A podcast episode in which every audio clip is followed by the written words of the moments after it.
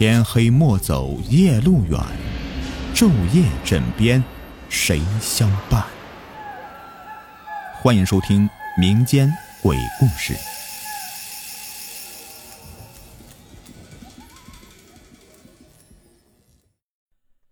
Hello，你们好，我是雨田。咱们今天呢来讲一个民国时期的鬼故事。俗话说啊，害人之心不可有，否则就会。自食恶果。我家就在马家村，这个马家村呢，与李家村隔着一条大河，有十几米宽。河面上搭着一座木桥，这木桥呢是由两棵百年柏树并在一起的，镶嵌在河堤上，十分的稳固。这一座不起眼的木桥啊，就是滚石桥了。小时候啊。每次经过滚石桥，总会汗毛倒竖，心生冰凉。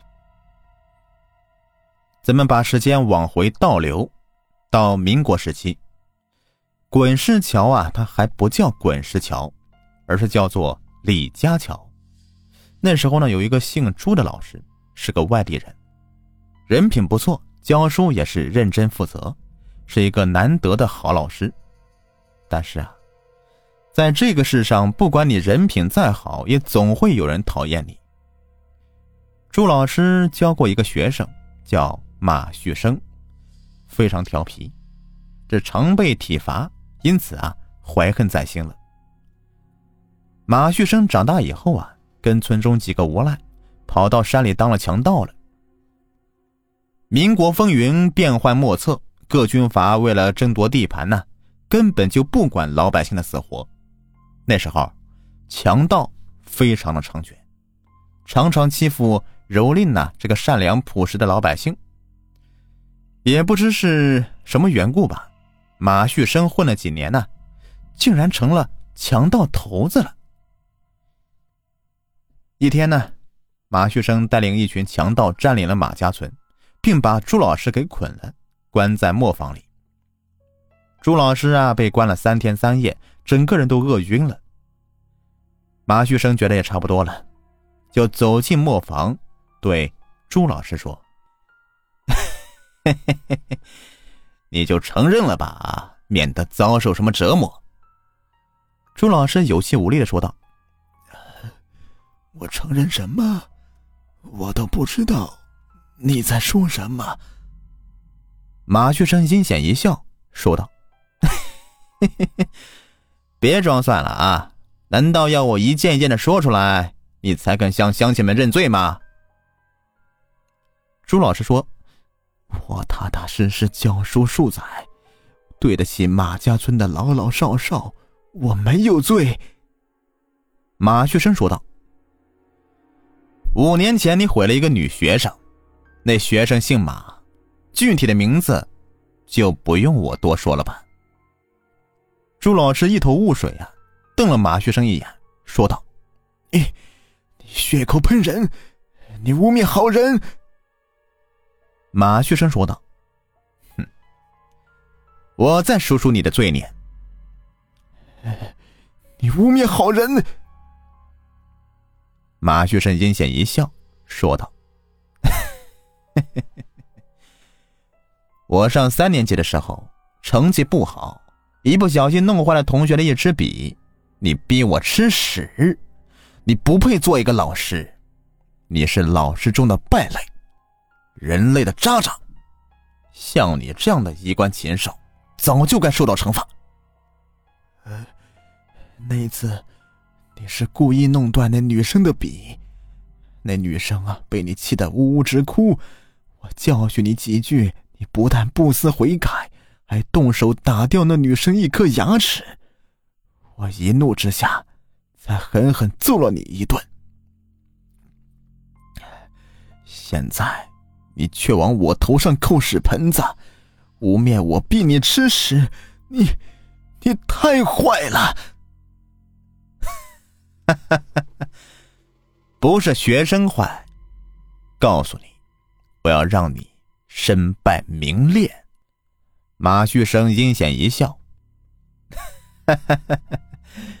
我提醒你一遍，现在不是学生在认罪，是衣冠禽兽的老师在向乡亲们认罪。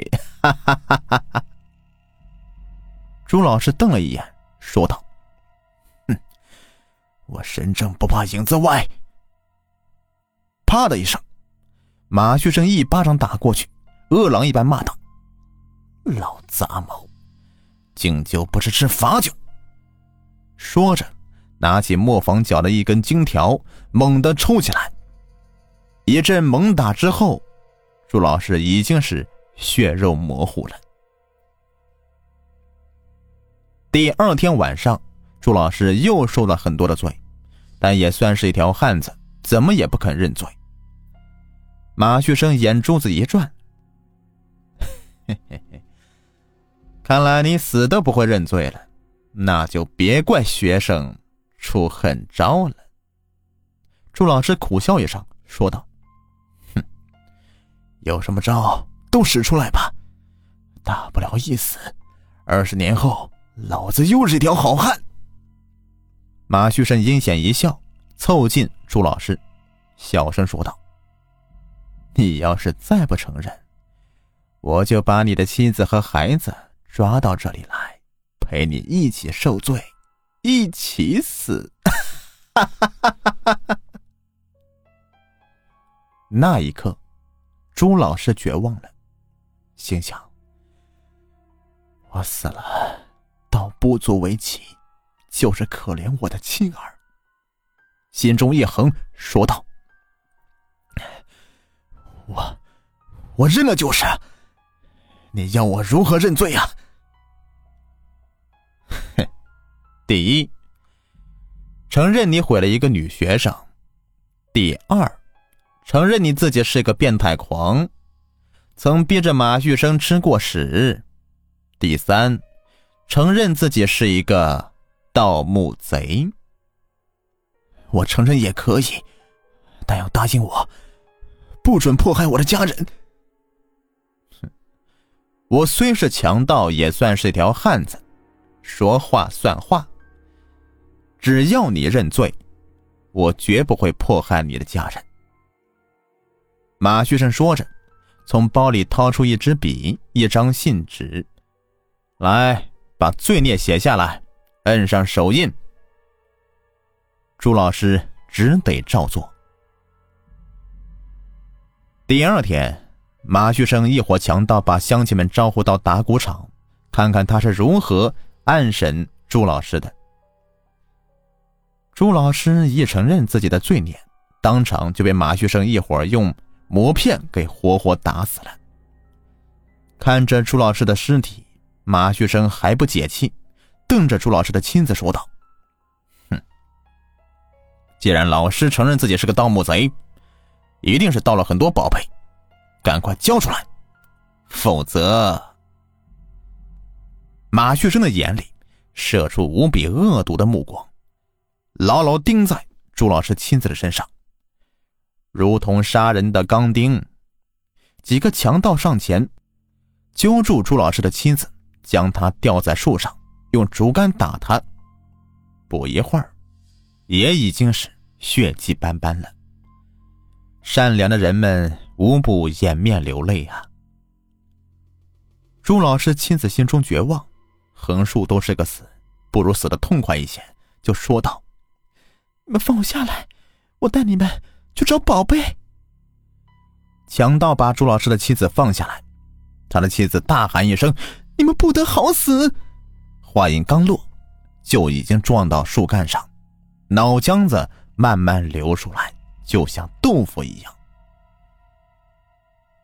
马旭生连尸体都不放过，命其余强盗：“哼，这样死也太便宜他们了，得好好的羞辱一番。”马旭生一伙强盗在李家桥上钉满钢钉，把尸体放在桥上滚来滚去，直到太阳落山了才停下来，才把尸体扔在河边，扬长而去。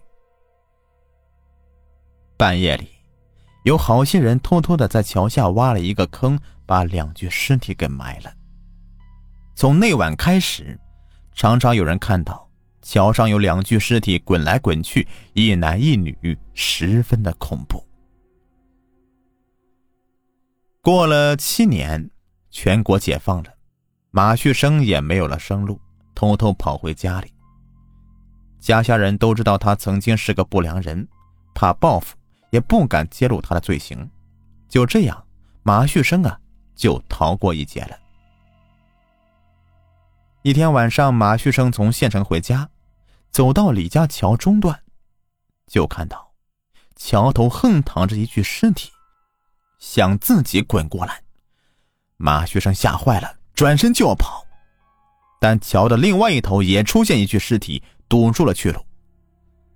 马学生扑通的跪在桥上，说道：“朱老师，是我害了你们，我不是人，你你们就放了我吧。”一张挂着腐肉的脸，慢慢的升起，阴森森的说道：“你害死我也就罢了，为何连我的妻子？”也不放过，狼心狗肺的东西！像你这样的人，早就该死了。突然，一只钢刀般的手刺进了马旭生的胸膛，活生生的将肠子扯了出来。接着又一拉，肠子就被全部拉出来，挂在桥上，风一吹，无比的恐怖。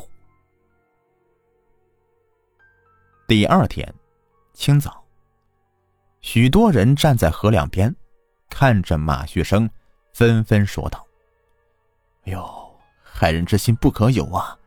这坏人终归有报应。”很多人都以为啊，马旭生一死，桥上的怨气就会消失，今后啊就不会再出现滚动的尸体了。但是人们都想错了。六十年代的一天呢，我二大爷到李家村一个朋友家去玩，回来的时候已经很晚了。二大爷胆子大，什么都不怕。走到桥中段的时候，两头桥忽然出现两具尸体向他滚过来。